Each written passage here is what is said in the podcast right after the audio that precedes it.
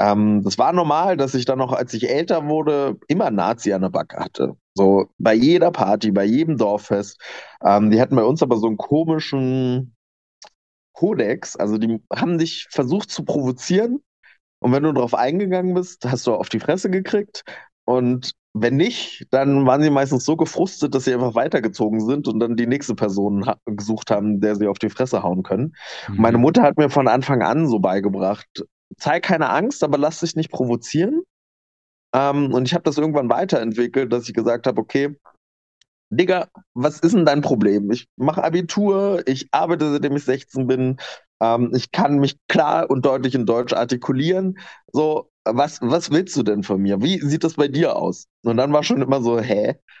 Du siehst das richtig in den Köpfen. Warum kennt der Schwarze das Wörter wie artikulieren? So, Error, Error, Error. So, was meint ihr da? So, warum der Wörter, die ich nicht kenne?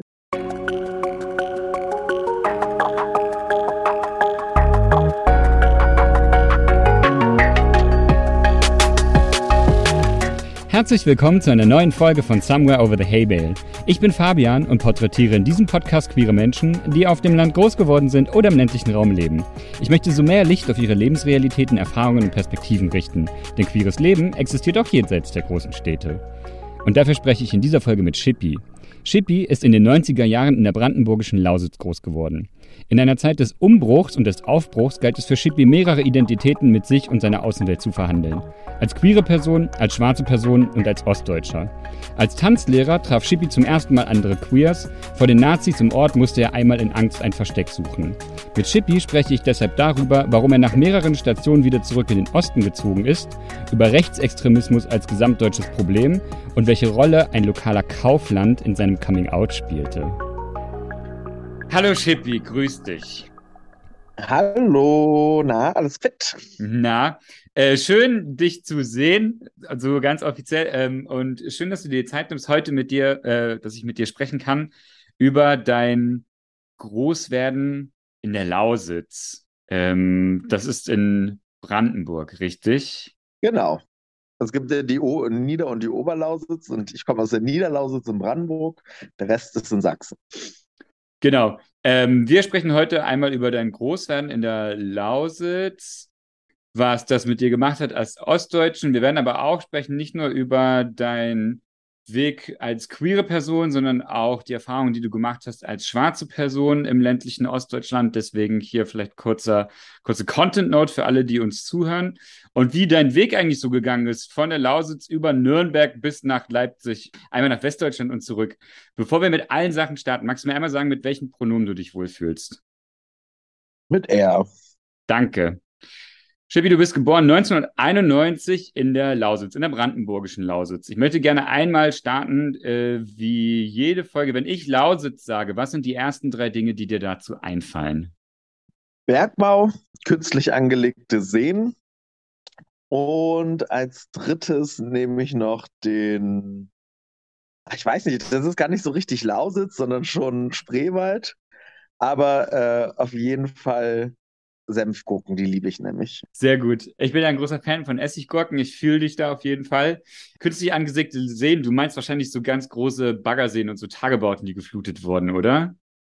Ja, genau. Also die, dadurch, dass wir eine Tagebauregion sind, hatten wir sehr viele Löcher, die da rumlagen. Und die haben die renaturiert. Und wir hatten sehr lange mit dem Senftenberger See, den größten künstlich angelegten See Europas, bis uns Frankreich irgendwann mal abgehängt hat. Okay, wow, das ist krass. Und ähm, hast du da so gute Kindheitserinnerungen dran, an so Baggerseen rumzuhängen und da reinzuspringen oder war dir das egal? Ähm, nee, auf jeden Fall. Also das hat mich ja intensivst geprägt. Ähm, das ist ein ländlicher Raum, da gab es nicht viel zu tun und deswegen waren wir, glaube ich, im Sommer sehr glücklich drüber, dass man sich immer am See aufhalten konnte, dass man äh, Touren machen konnte, dass man Volleyball spielen konnte. So, da hat sich schon vieles vom Leben auch so abgespielt und vielen, viele der ersten Erfahrungen, die man so macht als Jugendlicher. Und als erstes hast du ja noch gesagt, äh, der Bergbau, die Lausitz ist schon so eine Region, die gerade so auch harte soziale und wirtschaftliche Umstrukturierungsprozesse mitmacht, richtig? Also jetzt mit dem ganzen Kohleausstieg und allem. Naja, sagen wir mal so, ähm, der Senftenberger See, der wurde in den 60ern angelegt. Also diese ganze Renaturierung. Ähm, und ich meine, mittlerweile kann man ja wirklich von Südbrandenburg, von der Grenze zu Sachsen bis nach Berlin mit dem, ähm, mit dem Schiff durchfahren, weil die das alles verbunden haben und da ganz viele solche Seen geschaffen haben. Und das ist halt immer noch sehr schön, wenn man im Nachgang so immer wieder nach Hause kommt und sieht, wie ein neuer See eröffnet oder geflutet wurde, ähm, wie auch man so von Senftenberg, was Senftenberger See, was der erste See war, ähm, sieht, wie der schon eigentlich einfach aussieht wie ein natürlicher See, während andere noch so in diesem Transformationsprozess sind, wie so der Tourismus äh, immer stärker wird. Also wie so, das ist eigentlich, finde ich, ein Paradebeispiel für so Strukturwandel, wie er ablaufen kann in so Bergbauregionen. Und das hat ja sehr lange war das ein großer Stolz einfach der Region. Das hat ja damals in der DDR was bedeutet, aus der Gegend zu kommen. Äh, da hatte man ja auch, also viele Leute hatten halt gutes Geld. Und jetzt merkt man halt, dass diese Strukturen, das Geld, die Menschen fehlen, die da damals mhm. diese Region geprägt haben auch. Mhm. Du hast ja die DDR selber nicht mehr mitbekommen. Dein Geburtsjahr ist 1991, richtig? Ja. Das ist ja sehr nah an meinem 1990. Deswegen würde ich einfach mal grob starten mit der Frage, wie war es denn für dich so im ländlichen Ostdeutschland, Post-DDR groß zu werden?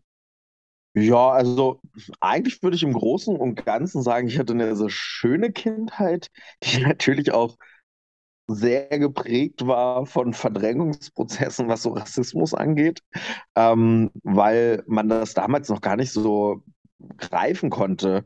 Ähm, es war ein bewusstes, dass es irgendwie Rassismus ist, aber ich bin eigentlich ganz froh, dass es so damals diesen Deckmantel der Unwissenheit gab, weil ich sonst, glaube ich, ein sehr gefrusteter Teenager gewesen wäre. Und so hatte ich eigentlich ein gutes, stabiles Umfeld. Wir waren auch gut eingebettet einfach ähm, in die Sozialstrukturen dort. Und das war aber schon dem harten Kampf meiner Eltern sozusagen zu verdanken. Was meinst du mit harter Kampf deiner Eltern? Naja, es ist ja trotzdem immer ein Inklusionsprozess, beziehungsweise bei meinen Eltern würde ich eher sagen auch noch Integrationsprozess. Ähm, und es ist immer eine Form von Kämpfen, dass man dazugehört, dass Leute das auch akzeptieren, dass man Teil dieser Gesellschaft ist. Ähm, und auch meine Eltern mussten sich ja sehr hart ein Leben aufbauen, eine Existenz, sodass wir irgendwie diesen Aufstieg durch Bildung ähm, auch erreichen konnten und schaffen konnten. Und sag mal, deine Eltern, die haben auch in der DDR gelebt. Wir sind ja schon immer in der Lausitz gewesen und meine Eltern sind da auch nie weggegangen. Ähm, haben die dir mal erzählt, wie sich so ihr, also genau, du warst 1991, du warst irgendwie ein Jahr alt, 1992, das ist ja alles noch relativ früh und ich habe, also ich spreche ja auch mit meinen Eltern da ab und an mal drüber. Haben die dir mal erzählt, wie sich so ihr Leben verändert hat mit dem Mauerfall und ich nenne es mal der Eingliederung der DDR in die BRD? Naja, das ist immer so eine Sache. Gerade so, was Vergangenheit angeht, sind, glaube ich, unsere Eltern noch besser. Also von migrantischen Communities sind unsere Eltern, glaube ich, noch besser im Verdrängen als wir. Da spricht man halt über das, was gut war. Ich glaube, das ist auch eine Form von Überlebensstrategie. Ähm, und ja, wir haben hm, ab und zu drüber geredet. Ich weiß ja auch noch als kleines Kind, wie das war, halt so die ähm, Nachwendejahre, als auch meine Eltern so ihre Jobs verloren haben ähm, und wie die gekämpft und gestrampelt haben. Mhm. Also vor allen Dingen meine Mutter, um da irgendwie wieder die Füße auf den Boden zu bekommen. Das ging uns ja nicht anders als anderen. Nur ich glaube, es gab ja auch so rassistische Gesetze, wie dass Jobs zuerst an weiße Personen äh, vergeben werden sollten und sowas, was es meinen Eltern natürlich noch mal schwieriger gemacht hat, als anderen ähm, mhm. da gut klarzukommen. Und aber wir reden da heute nicht mehr so viel drüber. Und ich glaube, meine Eltern wollen die Zeit auch lieber verdrängen. Mhm. Und ähm, genau, du hast ja auch gesagt, du, ähm, viele schöne Sachen sind bei dir passiert. Ich fange mal mit dem äh, mit etwas sehr Positivem an. Ähm, du bist irgendwann in deiner Jugend bist du Tanztrainer geworden. Ich finde es richtig geil ich wünschte irgendwie, ich hätte damals irgendwie auch einen Zugang zu Tanz gehabt und allem drum und dran. Wie kamst du dazu, dass du Tanztrainer geworden bist? Eine Freundin von meiner Mutter, die hat ihre Kinder zum Tanzen geschickt, als die so sechs waren, glaube ich. Und dann haben die mich da mitgeschleppt und dann habe ich das, keine Ahnung, so fünf, sechs Jahre gemacht. Ähm, und dann wurde man ja als Junge so langsam cool und dann war zu tanzen uncool. Dann habe ich erstmal so das abgebrochen ähm, für ein paar Jahre und bin dann aber mit, weiß ich gar nicht, 14 oder so wieder zurück zum Tanzen gekommen, nachdem ich ein paar andere Sachen probiert hatte. Ähm, genau, und irgendwie hat dann wie das so ist auf dem Land, eine Abi gemacht, die hat eine Gruppe geleitet und die meinte, hey, ich kann mir vorstellen, dass du das gut machen könntest. Ähm, und dann habe ich halt angefangen, die Kiddies da zu trainieren, Trainerschein zu machen und dann ähm, hatte ich da äh, ein, zwei Gruppen, die ich trainiert habe. Voll geil. War das auch für dich, also genau, wenn du sagst, Gruppen trainiert hast, war das aber für dich irgendwie auch so Räume, wo du Leute für dich gefunden hast, mit denen du auch gerne Zeit verbracht hast? Ja, ich meine, so, wenn man sich das überlegt, dann waren wir ja alle aus ein, zwei Jahrgängen äh, in der Schule. Also vor allen Dingen in der großen Gruppe, in der ich dann so getanzt hatte. Und ähm, da waren viele tolle Personen, auch der erste andere Gay, den ich, glaube ich, so getroffen hatte. Ähm, also da lief nie was, aber auf jeden Fall habe ich da die erste andere queere Person getroffen. Ähm, und sonst hatte ich da einfach eine richtig gute Zeit und viel Spaß. Wusstest du schon, dass du queer bist, als du die Person getroffen hast? Nee, weil ich habe ja früher angefangen und ich habe mich erst mit 18 geoutet. Mhm. Ähm, genau, und das kam bei uns beiden dann auch irgendwie erst später raus, auch wenn sich das äh, kleine Städtchen da natürlich immer das Maul zerrissen hat über die zwei Jungs da, die auch tanzen. Ich wollte gerade sagen, auch noch in der Tanzgruppe. Ja, ja, ich habe so jedes Klischee erfüllt und es war auch ganz lustig, weil ich später irgendwann festgestellt habe, dass man ja so eine soziale Rolle zugeschrieben bekommen hat. Also gerade ich, der dann irgendwie Theater gespielt hat und getanzt hat und ähm, so aus dem Kunstmilieu kam, war dann mhm. immer der verrückte Vogel im Dorf, ne? Mhm. Der, der äh, bunt ist und der äh, immer verrückte Sachen macht und da lebt und alle unterhält und pipapo. Und ich habe erst viel später gemerkt, dass ich diese Rolle einfach für mich angenommen habe und ausgeführt habe. Und als ich dann aufgehört habe mit dem Tanzen, dass ich dann gemerkt habe, irgendwie kommen gerade ganz andere Facetten meiner selbst durch. Und vieles davon ist einfach so wegradiert worden. Du hast ja aber auch sehr direkte Erfahrungen mit rechter Gewalt gemacht. Du hast auch mal gemeint, mir gegenüber gemeint, so Stichwort so Baseballschlägerjahre. Magst du davon was erzählen? Ich weiß nicht, ob man in den 90ern an diesen Strukturen irgendwo vorbeikommen konnte. Also ich glaube, meine erste Erfahrung habe ich mit zehn gemacht. Da habe ich das erste Mal mit dem Leben abgeschlossen. Ähm, weil wir auf dem Schulweg äh, einer Horde Glatzen halt begegnet sind. Ähm, also wirklich so, wie man sie sich vorstellt. Äh, Bomberjacke, Nietenstiefel oder diese Stahlstiefel, wie auch immer die hießen, keine Ahnung, äh, Glatze und ja, du musstest schon immer überlegen, wo gehst du auf dem Weg nach Hause? äh, lang? Mhm. Wo könntest du potenziellen Gefahren begegnen? Das in, zu dieser Zeit hast du das auch, also ich glaube, meine Schwester nicht so, weil als Mädchen hatte sie da vielleicht noch ein bisschen mehr Glück. Aber als Junge ähm, musstest du schon gucken, wie du damit umgehst. Und schon auch immer in so einem nicht Schreckmodus, sondern eher in so einem Aufmerksamkeitsmodus sein, dass du immer die Umgebung abscannst, wo könnten Gefahrenpotenziale sein, mit wem bin ich gerade unterwegs. Ähm, ja, und dann da sind wir halt weggelaufen vor denen und haben uns dann irgendwann in Büschen versteckt. Und hätten die uns gefunden, weiß ich halt nicht, was passiert ist oder äh, wäre oder wie wir da rausgekommen sind, werden. Ähm, das war normal, dass ich dann noch, als ich älter wurde, immer Nazi an der Backe hatte. So bei jeder Party, bei jedem Dorffest. Ähm, die hatten bei uns aber so einen komischen Kodex. Also die haben dich versucht zu provozieren. Und wenn du darauf eingegangen bist, hast du auf die Fresse gekriegt. Und wenn nicht, dann waren sie meistens so gefrustet, dass sie einfach weitergezogen sind und dann die nächste Person ha gesucht haben, der sie auf die Fresse hauen können. Mhm. Meine Mutter hat mir von Anfang an so beigebracht, zeig keine Angst, aber lass dich nicht provozieren. Ähm, und ich habe das irgendwann weiterentwickelt, dass ich gesagt habe, okay, Digga, was ist denn dein Problem? Ich mache Abitur, ich arbeite, seitdem ich 16 bin, ähm, ich kann mich klar und deutlich in Deutsch artikulieren. So, was, was willst du denn von mir? Wie sieht das bei dir aus? Und dann war schon immer so, hä? Du siehst das richtig in den Köpfen. Warum kennt der Schwarze das Wörter wie artikulieren? So, Error, Error, Error. So, was meint ihr da? So, warum kann der Wörter, die ich nicht kenne? Und, und, ja, und man kennt die halt ja auch öfter und dann, oder man trifft die auch einfach öfter und dann haben die irgendwann dann sich doch mal auf dieses Gespräch auch ein bisschen eingelassen. Und bei manchen war es so, dass sie gemerkt haben, okay, irgendwie haut das gar nicht hin mit diesem Bild, was ich von dem und Menschen wie ihm hatte. Ähm, und ein, zwei, drei Leute davon sind auch meine Freunde irgendwann geworden. Es war Wirklich? Eh auch, ja, weil es sind ja nicht alle, und das ist ja auch was, was ich an dieser heutigen Zeit nicht mag, es sind ja nicht alle per se Nazis. Es sind ja bei uns gerade auf dem Dorf auch viele Jungs gewesen, die einfach sehr heimatlos waren. Ähm, es war ja auch eine Zeit, wo unsere Eltern, glaube ich, sich weniger um uns kümmern konnten, weil sie einfach mit den Gegebenheiten der Zeit zu kämpfen hatten. Absolut, ja. Und ich sage ja immer, wir sind so die so eine vergessene Generation oder so eine verlorene Generation gewesen, die sich halt um sich selbst kümmern musste.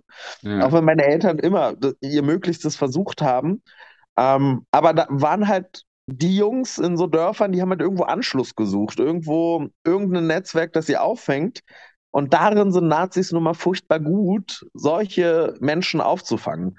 Und ich glaube, auch bei so absoluten Hardcore-Nazis hätte ich das irgendwie nicht geschafft, aber bei so Leuten, die eigentlich nur mitlaufen, um zum einen, das darf man ja auch nicht vergessen, wir hatten einen krassen toxischen Männlichkeitskult, so.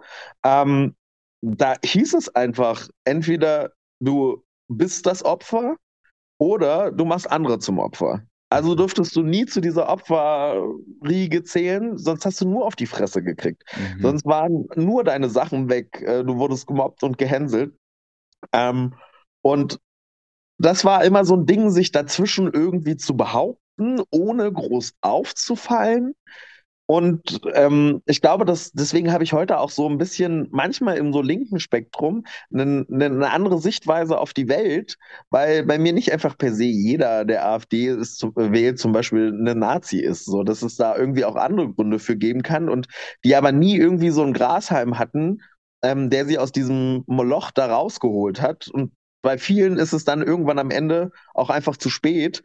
Ähm, dann fallen sie dieser Ideologie auch anheim. Und das ist für mich auch so ein Punkt gewesen, zum Beispiel, es gab auch Nazis, die haben mich, also die waren für mich ein Schutzschild.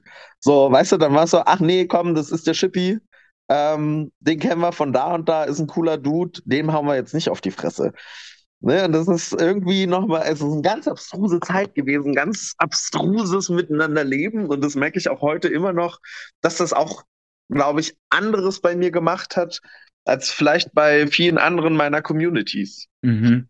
But, äh, damals in der Lausitz wart ihr denn eigentlich die einzigen schwarzen Menschen, People of Color im Ort? Kanntet ihr noch andere? Gab es irgendwie was wie eine Community irgendwo, wo du auch einen Anschluss hattest, um dich über genau solche Erfahrungen austauschen zu können? Als ich klein war, ja, weil die VertragsarbeiterInnen, die waren ja ganz oft auch in so, ja, ich würde schon segregiert sagen, einfach in so Wohnheimen die sollten sich ja eigentlich nicht mit der Mehrheitsbevölkerung oder Dominanzgesellschaft äh, mischen. Und äh, am Anfang, also nach der Wende sozusagen, waren dann auch noch viele von denen da. Aber mit der Zeit, wo die Arbeitsplätze immer knapper wurden, die sich gucken, also angucken mussten, wie kriege ich meine Familie durch, mhm. sind halt viele, wie viele andere, einfach weggezogen. Und dann waren wir am Ende wirklich nur noch zwei Familien ähm, und da gab es dann nicht mehr sowas wie ein Community-Gefühl oder irgendwas. Aber ich kann mich noch als kleiner Junge erinnern, wie so eine ganze äh, Horde mosambikanischer äh, Familien bei Festen, bei Geburtstagen zu afrikanischen Liedern tanzt und äh, Geschichten von früher austauscht und was weiß ich nicht alles. Aber es ist leider irgendwann verloren gegangen. Mhm. Und bei diesen ganzen Prozessen, die du da irgendwie durchgemacht hast, also so, ne, dieses ganze um, ostdeutsche Umstrukturieren, die Rassismuserfahrungen, die du gemacht hast, ähm, und ja aber auch sowas wie dieses, so, ne, die Leute ziehen weg, dann seid ihr bloß noch zwei Familien. Ich habe mich gefragt, wo war denn da überhaupt Platz für dein, dein queeres Ich und dein inneres Coming Out? Im Kaufland. Im Kaufland? Hattest du so eine, so eine Gang von der Kasse? Ich glaube, ich habe noch nie, also die Geschichte habe ich, glaube ich, tatsächlich noch nie erzählt. Ich bin ähm, richtig gespannt. Ja, es gab, als wir so sechste Klasse waren, ja genau, als wir sechste Klasse waren, bin ich mal kurz, hatte ich mal so ein paar Freunde, die irgendwie nicht ganz so gut für mich waren, würde ich behaupten. Und äh, wir haben dann immer so Wettkämpfe gemacht, wer kann im Kaufland am meisten klauen. Haha, geil! Und irgendwann stand ich dann mal alleine da vor den Zeitungen und man hat ja als Kind immer die Mickey-Mäuse, die man sich nicht gekauft hat und so immer durchgelesen schon äh, im Kaufland. Und dann bin ich irgendwann auf diese Spurenzeitschriften gestoßen und habe mir dann die geklaut. Wirklich? Und, ja. Und, das ist ja ganz wunderbare kriminelle Energie. Ja, oder? Also pinke, glitterige kriminelle Energie. Ähm, die sollte man manchmal auch zulassen. ähm, nee, aber ähm, war halt einfach, glaube ich, einmal wurde ich halt erwischt, gerade als ich eine Schulzeitschrift hatte. Oh Gott, was dann passiert? Das war das Ende der Welt. Also ich bin nach Hause gekommen und meine Mutter hat den ganzen Tag nur noch geheult und ich weiß nicht, ob es ihr peinlich war, dass bei meiner Erziehung ich auf so eine dumme Idee komme, dass ich klaue oder ob sie mich heimlich dafür bestrafen wollten, dass ich halt irgendwie so schwule Tendenzen zeige. ähm, und haben dann wirklich, ich durfte nicht mit zur Abschlussfahrt. Ich habe ein Viertel Wirklich, oh Gott. Gekriegt. Ich habe kein Taschengeld mehr gekriegt, nur noch nach Hause direkt weiß ich nicht, Hausaufgaben und sollte mich mit selbst beschäftigen. Ähm, das war schon heftig auf jeden Fall. Und dann habe ich das alles auch wieder für weitere, also keine Ahnung, wie alt ist man da? Elf oder, ach so, elf, stimmt. Ich war elf, weil dann, oder elf, wie wir in der Lausitz sagen. Elf, ja. ich war elf und mit zwölf wird man ja erst, ähm, also äh, haftbar. Und deswegen äh, konnte ich keine Strafe bekommen, aber habe Hausverbot bekommen. Und die haben gesagt, solange wie du da Hausverbot hast, kriegst du äh, Stumarrest. Und dann habe ich das für sechs Jahre wirklich komplett weggeschoben. Und durftest du das Heft wenigstens behalten? Nein, auf gar keinen Fall. Das musste ich oh auf jeden Fall äh, alles wegschmeißen. Ah. Vielleicht war es dann auch wieder so eine Weile aus dem Auge, aus dem Sinn. Ich, ich hänge vor allem gerade noch sehr stark an der Sache, dass es da so ein Kaufland gibt, in der Lausitz, dann ja Anfang der 2000er, wenn du elf warst. Ähm, und die haben so schwule pornografische Magazine. Was war also, das ist ja auch eine spannende Angelegenheit. Ja, also, aber ist das nicht normal? Also, wenn du jetzt durch ein Kaufland gehst, ähm, da gibt es ja auch immer so eine Abteilung mit so Pornozeitschriften und dann gab es halt so zwischen den fünf Millionen anderen so zwei, drei, die auch ähm, ja, da war es ja wirklich noch schwul. Nicht queer, sondern was wirklich einfach so schwule Inhalte hatten. Okay, es kommt auf meine To-Do-List. Wenn ich das nächste Mal in Aschersleben bin, da gibt es nämlich auch ein Kaufland, werde ich in die Zeitschriftenabteilung gehen und werde schauen, ob es da schwule pornografische Magazine gibt. Wehe, es gibt sie nicht. Ich wäre stark enttäuscht, ganz ehrlich. Ich möchte dir jetzt auch. Und dann gehe ich an die Kasse und kaufe nur das. Aber jetzt ist es doch auch egal, weil wir hatten ja noch keine Pornos im Internet und pipapo, die wir da angucken konnten. Ähm, jetzt können ja die Leute ihre, ihren Einfluss auch von woanders haben, obwohl ich auch glaube, dass ich damit tatsächlich so ein, also ich will es nicht besser nennen oder bewerten, aber ein angenehmeres queeres Erwachen hatte, weil da waren ja dann auch immer so Geschichten drin, ne? Und mhm. wie so Sachen funktionieren. Und man hat ja auch so ein bisschen was gelesen über andere Coming-out-Geschichten und was weiß ich nicht so. Ähm, und ich wurde nicht direkt so voll gespammt mit so Bildern, wie Sex zu sein hat. Mhm. Und ich komme aber nochmal ganz kurz zurück. Du hast dieses Magazin geklaut, du wurdest erwischt, deine Mama hat ganz viel geweint, du hattest für Stubenarrest. Und dann hast du gesagt, hast du das so für sechs Jahre verdrängt. Wann gab es dann nochmal den Moment in, gen genau, für dich, wo du gemerkt hast, ich bin queer und wie hat sich dann die Lausitz für dich verändert in dem Moment? Naja, also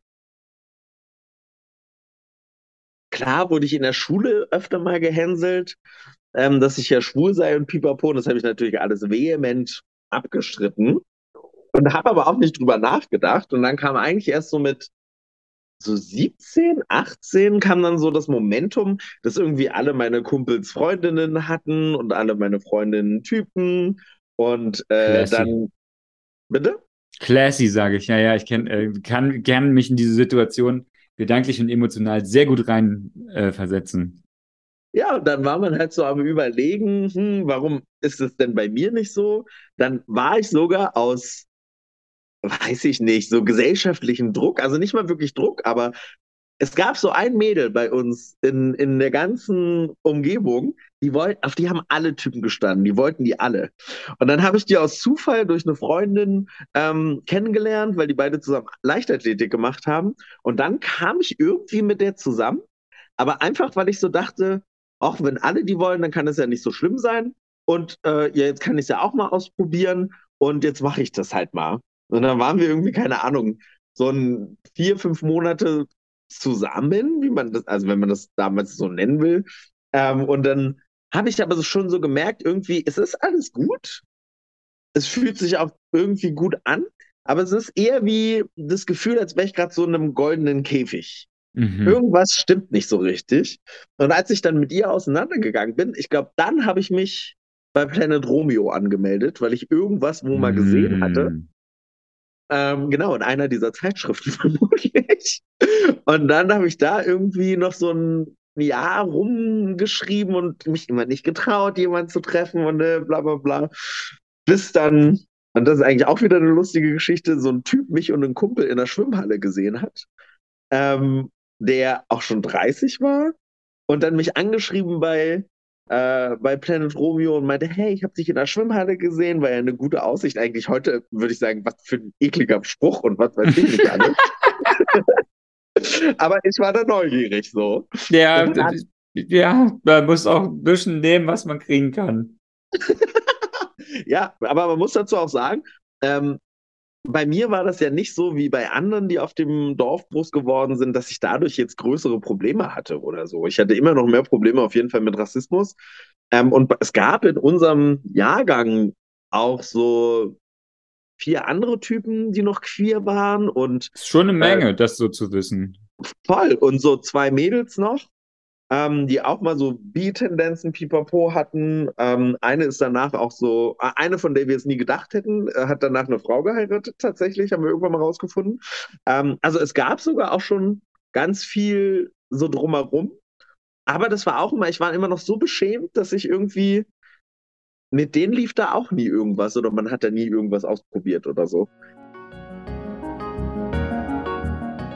Ich, ich glaube, ich bin deshalb so bei Nürnberg hängen geblieben, ähm, weil ich mich gefragt habe, so, ähm, jetzt kommt mein Klischee tatsächlich und meine eigenen Bayern-Erfahrungen, dass ich in, in Bayern, aber auch damals, als ich in Bremen studiert habe, das waren so, andersrum. Als ich in Bremen studiert habe, das war dann so mit 19 und auch als ich in der Weltgeschichte unterwegs war, so wie du. Und aber später, als ich dann auch so Zeit in Bayern verbracht habe, da hatte ich immer das Gefühl, auf einmal fühle ich mich so krass Ostdeutsch wie nie zuvor in meinem Leben und habe mich gefragt, ist das eine Erfahrung, die ich alleine gemacht habe oder ist das etwas, was du so ungefähr nachvollziehen kannst? Weißt du, was ich meine? So? Voll, I feel you absolut 100%. Ähm, ich hatte davor gefühlt, ich weiß nicht, ob das bei dir auch so war, ich hatte nicht so richtig darüber nachgedacht, ob ich eine ostdeutsche Identität habe oder nicht, weil bei mir so viele andere Identitäten, also ich definiere mich ja selbst als äh, queerer, ostdeutscher Afropole. Und da sind so viele andere Identitäten, die das immer überlagert hatten. Und man gehörte ja irgendwie so selbstständig dazu. Also das Ostdeutschsein zum Beispiel, ähm, was ich später auch gemerkt habe, dass mir das sehr wichtig ist, weil Ostdeutschsein hat mir noch nie jemand abgesprochen. Während ich meine deutsche Identität immer verteidigen muss. Mhm. Und dass ich eine ostdeutsche Identität habe, habe ich aber tatsächlich erst äh, in Bayern erlebt, als dann tatsächlich ich andauernd so als Ossi abgestempelt wurde. Und das war auch die eine der ersten Erfahrungen, als ich so in die Uni gekommen bin und dann haben die ja so gefragt, wo kommt man so her und dann mhm. so die verschiedenen Regionen aufgezählt und dann ist dem Dozenten aufgefallen, ach ja, Ostdeutschland gibt es ja auch noch. Und dann haben wir drei Hanseln uns gemeldet ähm, und auf einmal drehten sich alle Köpfe um und in mir ist so eine ganz komische Gefühlswelt aufgegangen, weil es das ähnliche Gefühl ist, wenn ich irgendwo durch ein kleines Dorf laufe, die nicht unbedingt BIPOCs irgendwo mal gesehen haben und mir war aber bewusst, dass es ja nicht Rassismus sein kann. Was ist das gerade, was in mir aufkocht? So.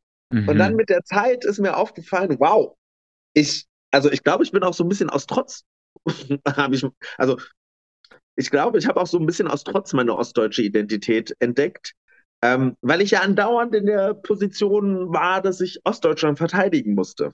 Mhm. Und darüber hinaus war dann irgendwann auch so der Punkt, ich habe mich dann ja angefangen, politisch zu engagieren und sowas alles, dass ich dann irgendwann meinte, nee, ich habe jetzt keinen Bock, äh, hier für Leute Politik zu machen, die ich nicht verstehe von ihrer Mentalität, von der Art her, die ganz andere Probleme hatten und haben, als so meine Familie das in der Vergangenheit hatte. Und das war dann auch der Punkt, wo ich gesagt habe, ich entscheide mich jetzt, ich gehe zurück nach Ostdeutschland und will dort Politik machen. Nach Leipzig bist du gegangen, richtig? Ja. Und ich habe mich gefragt, so bei solchen Begegnungen, ähm, ich finde das, find das gerade to äh, total spannend, weil ich mir denke, so, ähm, ich habe damals für mich einen Weg gefunden, das für mich unsichtbar zu machen, weil ich mir dann, als ich in Bremen war, meinen Akzent abtrainiert habe. Weil ich weiß noch, die Leute haben mich darauf angesprochen, wie lustig ich denn rede. Bei mir war es Apfelmus, was mich verraten hat wenn wir in der Mensa saßen und ich immer gesagt habe, Apfelmus oder so. ja, also ja, es gibt natürlich auch so andere Begriffe, die man halt verwendet und pipapo, aber ähm, so, das war immer nicht so das Ding, aber ich habe auch immer gerne vom Osten erzählt und mich darum gestritten, dass nicht nur die Ost, äh, nicht nur die Wessis äh, den Soli gezahlt haben und äh, auch so über. Woher kommt diese Annahme? Ich verstehe das bis heute nicht. Wo, also warum glauben Leute das? Das check ich nicht. Meiner Meinung, also ich befasse mich ja auch jetzt länger so ein bisschen mit Ostpolitik, aus einer Überlegen, aus einem Überlegenheitsgefühl ähm, nach der Wende. So für viele Westdeutsche war die Wende ja nur so ein Fernsehereignis, an das sie, was auch in Studien nachgewiesen wurde, ähm, ja nicht so wirklich eine emotionale Verkettung hatten, weil für mhm. die ist das mhm. Leben ja einfach weitergegangen. Ähm, ja, das ist richtig krass. Ich hatte, das ist, ich muss ja kurz einmal reingritschen, sorry. Ich hatte das einmal, ähm, mein, mein letzter Boyfriend kommt aus München und seine Familie ist auch in München. Und äh, ich wurde immer sehr herzlich von denen aufgenommen, hatte immer eine richtig gute Zeit. Und ich weiß noch einmal, als wir bei denen waren, haben wir auch so über ähm, DDR und Wende gesprochen. Dann habe ich die gefragt, so, und wie war das für euch eigentlich so, die Wende? Ähm, und ich weiß noch, die haben wirklich literally gesagt, wir haben es im Fernsehen gesehen, dann sind wir schlafen gegangen und unser Leben ging weiter. Und ich mir gedacht habe, diese, dieses Gespräch ist mir so hängen geblieben, weil ich mir gedacht habe, so exakt, das ist nämlich genau der springende Punkt, während irgendwie so viele ostdeutsche Familien wirtschaftlich, sozial, familiär durchgerüttelt worden, zersprengt worden, äh, Leute weggegangen sind und ihre Kinder im Osten gelassen haben und einfach nicht wussten, wie du es formuliert hast, wie sie ihre Füße auf den Boden kriegen. Das waren halt einfach Zeiten, wo Menschen keine Wahl hatten, ob sie sich damit auseinandersetzen oder nicht. Ähm, da gab es kein, wir gehen ins Bett und unser Leben geht weiter. Und ich glaube, das ist der, die, ich finde diese Situation einfach so illustrativ, weil ich merke, das ist, glaube ich, der springende Punkt dabei. Ja, und Weißt du, ich habe eine Soziologin hat mal die These aufgestellt, dass Menschen mit Migrationsgeschichte ihre Heimat verlassen und die Ostdeutschen haben eine privilegierte Form von Migration durchgemacht, weil sie von ihrer Heimat verlassen wurde. Also das System war ja über Nacht auf einmal ein komplett anderes, sie mussten sich anpassen.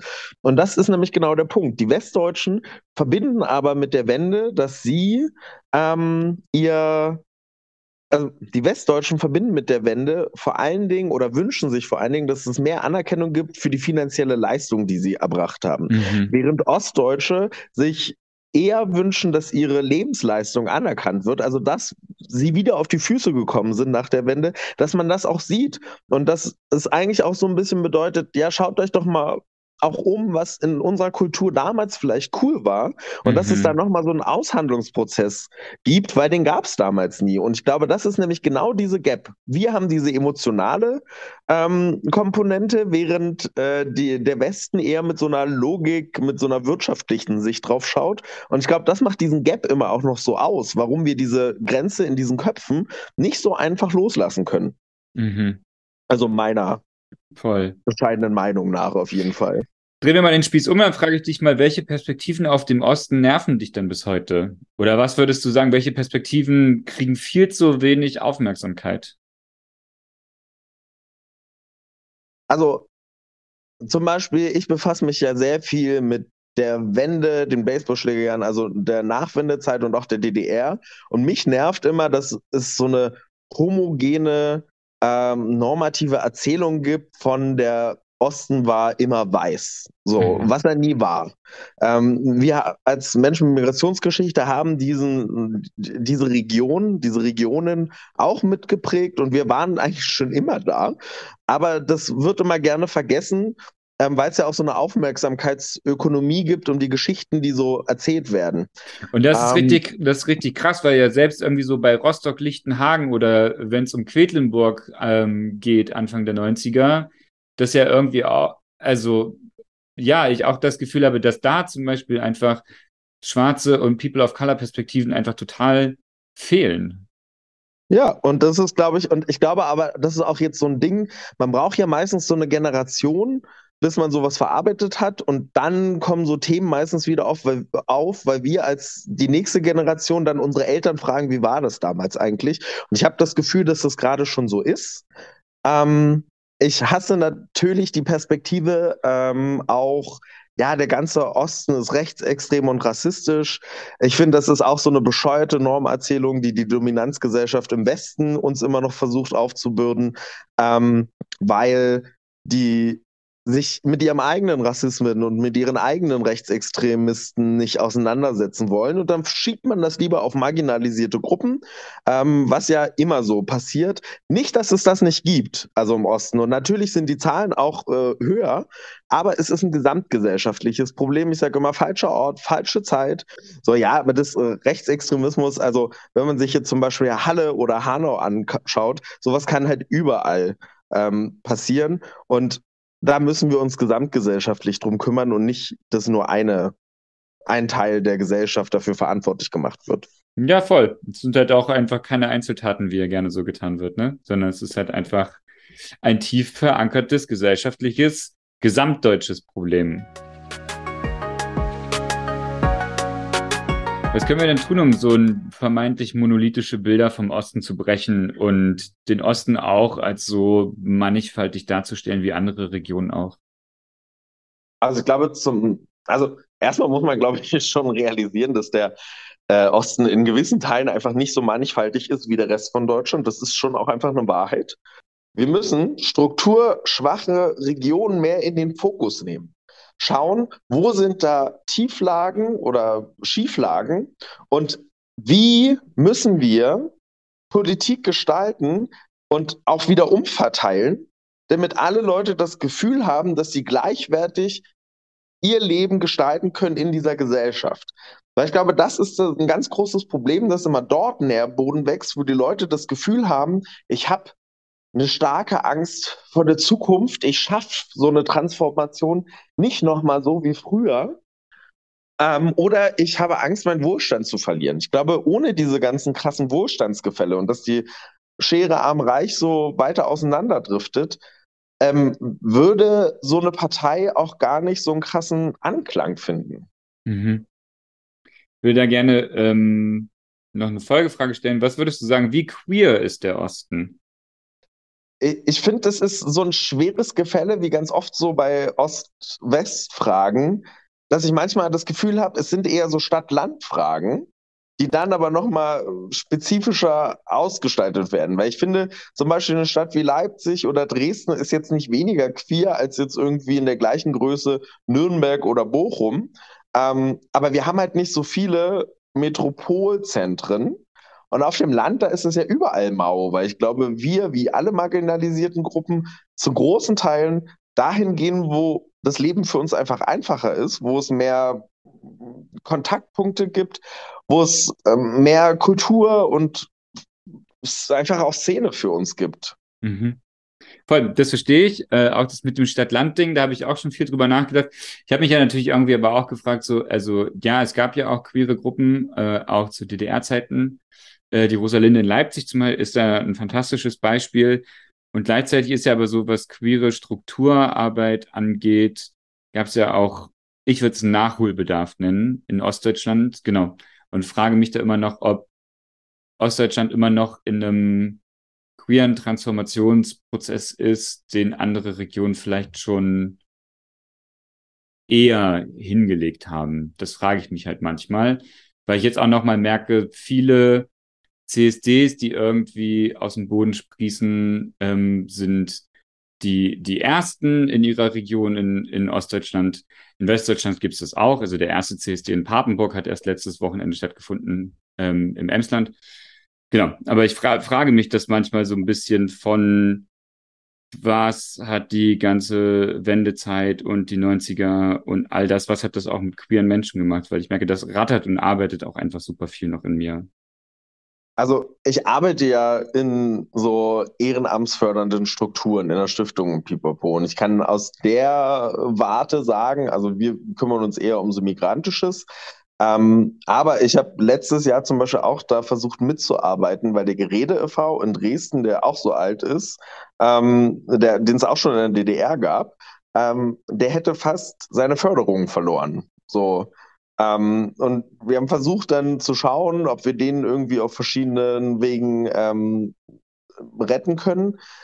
Und das Problem ist einfach, dass wir in Ostdeutschland nicht so eine große Masse an Geld und Vermögen haben. Mhm, ähm, das kommt dass, auch dazu. Dass es zum Beispiel größere Stiftungen gibt, die hier im Osten explizit fördern. Auch in dieser ganzen Förderlogik und Landschaft ist der Osten erst wieder in, den letzten Jahren so in den, Blick, äh, in den Blick genommen worden.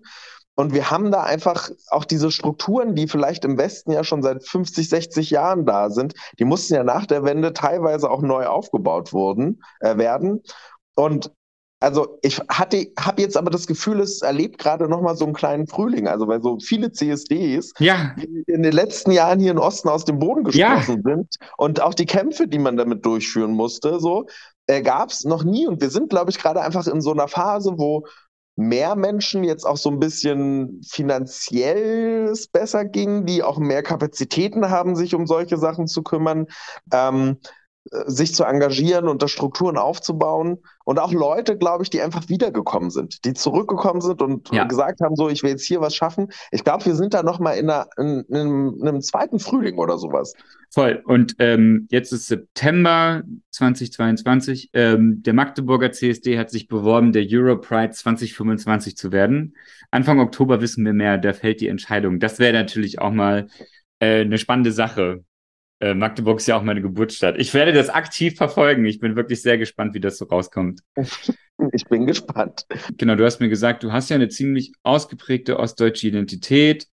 Du hast dich bewusst dafür entschieden, nach Leipzig zu ziehen. Wenn du dir jetzt vorstellst, so in den nächsten fünf bis zehn Jahren, bleibst du in Ostdeutschland? Ja, auf jeden Fall. Also Allein schon, weil ich mich ja auch immer ganz viel politisch engagiert habe und auch in dieser Richtung noch eine ganze Menge bewegen will. Und äh, ich bin mit dem Anspruch zurück nach Ostdeutschland gekommen, dass ich eine der Stimmen sein will, die für unsere Heimat, für unsere Region kämpft und streitet, laut und sichtbar wird, anderen also Türen eintritt und anderen auch die Türen offen hält.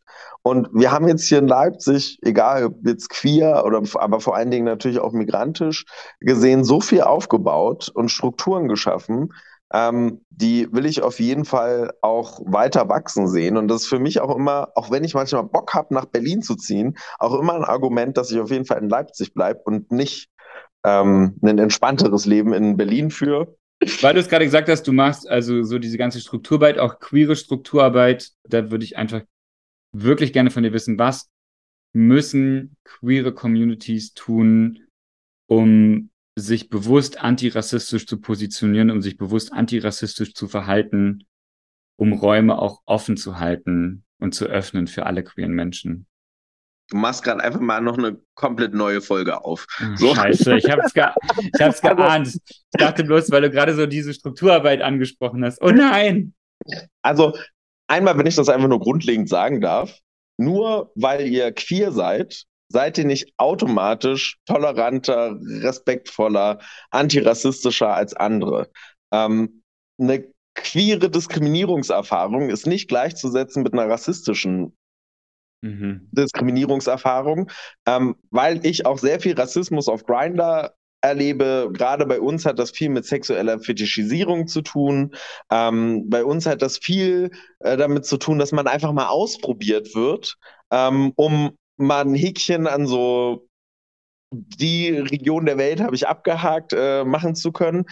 Aber es führt auch dazu, dass es unter Umständen für uns schwieriger ist, tatsächlich auch die Liebe zu finden, weil viele sich dann denken, ah nee, dann gehe ich doch wieder zum Gewohnten zurück. Mhm. Äh, wie viele Enttäuschung, äh, enttäuschte Dates ich schon hatte, wo ich mich echt gut mit einem Typen verstanden habe, der dann aber rassistisch, also der dann einfach rassistisch war und äh, was irgendwie mich dann tief drin kaputt gemacht hat auch oder zerstört gemacht äh, hat. Und einfach nur um Räume offen zu halten, lest, reflektiert euer eigenes Verhalten und ähm, versucht bitte einfach auch in euren Strukturen nicht nur queere Belange anzusprechen, sondern auch mal Raum zu geben für migrantische Belange, so dass wir am Ende zusammenkämpfen können, weil am Ende sind wir zwei Finger einer Hand und zusammengeballt sind wir eine Faust und damit auch stärker, wenn es um Gleichstellung geht. Wir wollen am Ende alle das Gleiche und wir müssen es auch zusammen erstreiten. Unterhalten sich also zwei Ostdeutsche und finden dabei viele Gemeinsamkeiten. Schippis Perspektiven und sein struktureller Blick auf die Entwicklung Ostdeutschlands haben mir viel zu denken gegeben und mich auch in meinen Positionen bestärkt. Und gleichzeitig sind unsere Erfahrungshorizonte auch sehr unterschiedlich und kaum miteinander vergleichbar. Denn sowohl als queere Person als auch als ostdeutsche Person macht Chippy rassistische Erfahrungen, die ich als weiße Person nicht mache und niemals machen werde. Das verzahnt sich eng. Und um Chippy zu zitieren, nur weil ihr queer seid, seid ihr nicht automatisch toleranter, respektvoller und antirassistischer als andere. Antirassismus als gesamtdeutsche und gesamtgesellschaftliche Aufgabe braucht unser aktives Handeln. Auch und vor allem in queeren Kontexten. An dieser Stelle vielen Dank an dich, Shippy, für all deine Geschichten, die du mit mir geteilt hast. Das war Somewhere Over the Hay Bale. Ihr findet alle Folgen überall, wo es Podcasts gibt. Ich freue mich auf Instagram, Facebook und per E-Mail auf eure Nachrichten und euer Feedback. Ich bin richtig gerne in Kontakt mit euch. Auch wenn es manchmal ein bisschen dauert, bis ich antworte. Ist so. Und wenn ihr jetzt merkt, hey Fabian, meine Geschichte ist auch voll was für deinen Podcast, dann schreibt mir gern. Wirklich, wirklich, wirklich gern. Bis dahin.